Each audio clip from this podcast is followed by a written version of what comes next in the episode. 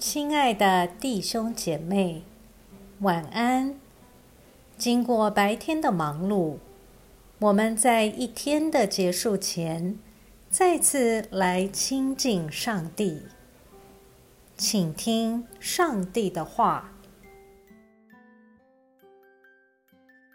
希伯来书十一章一节到三节，信就是对所盼望之事有把握，对未见之事有确据。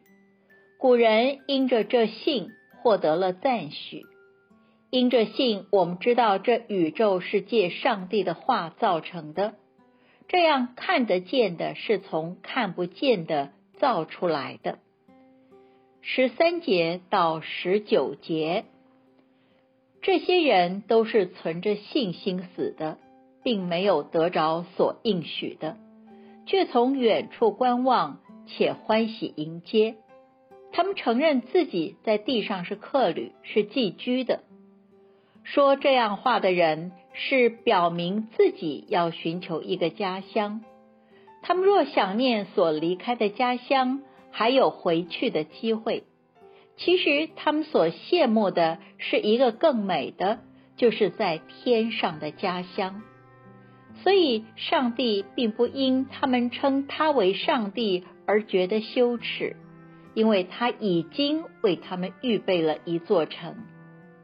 因着信，亚伯拉罕被考验的时候，把以撒献上，这就是那领受了应许的人。甘心把自己独生的儿子献上。论到这儿子，上帝曾说：“从以撒生的，才要称为你的后裔。”他认为上帝甚至能使人从死人中复活，意味着他得回了他的儿子。我们一起来默想。从经文看来，信心是一段旅程的起点，所以先贤都是先从这个起点出发，离开旧的环境。无论这个环境看起来是多么安全或炫目，或者多么不堪，但是他们向着一个上主对他们做出尚未实现的应许。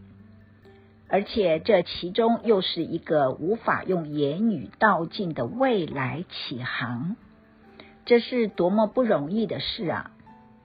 你可曾有这样的体验？此外，起点固然重要，但是过程中的坚持也一样重要。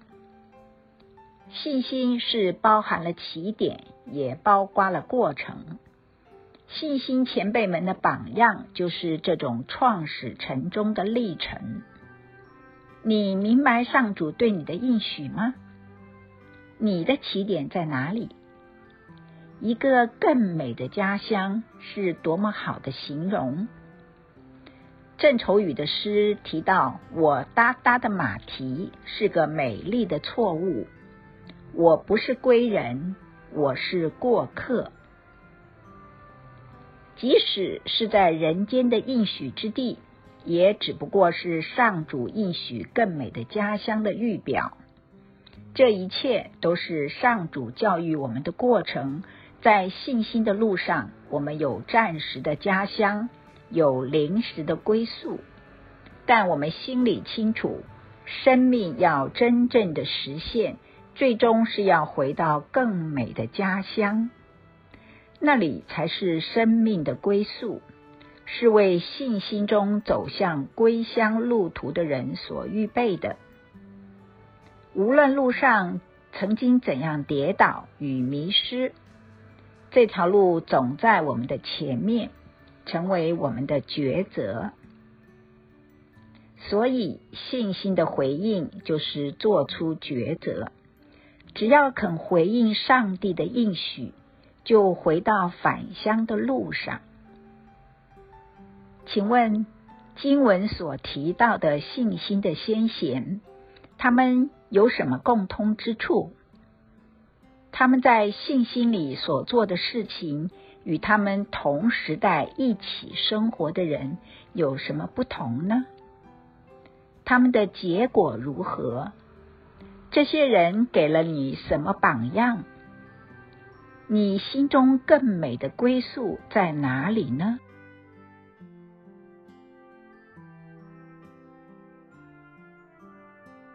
以默祷并专注默想以下经文，留意经文中有哪一个词、哪一句话特别感触你的心灵，请就此领悟，以祈祷回应。建议将心得记下。希伯来书十一章十六节，其实他们所羡慕的。是一个更美的，就是在天上的家乡。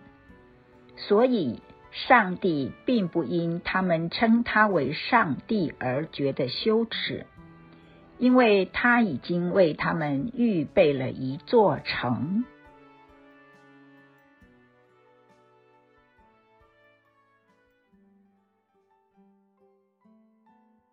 在一天的结束前。让我们来做一段简单的意识醒察，请轻轻的闭上你的眼睛，反复的深呼吸，放松身体，也放松心情。求主光照你，回顾一下今天可有感恩的事，今天可有感到不被祝福的事。今天我需要与谁和好？耶稣是否邀请我明天要如何调整自己？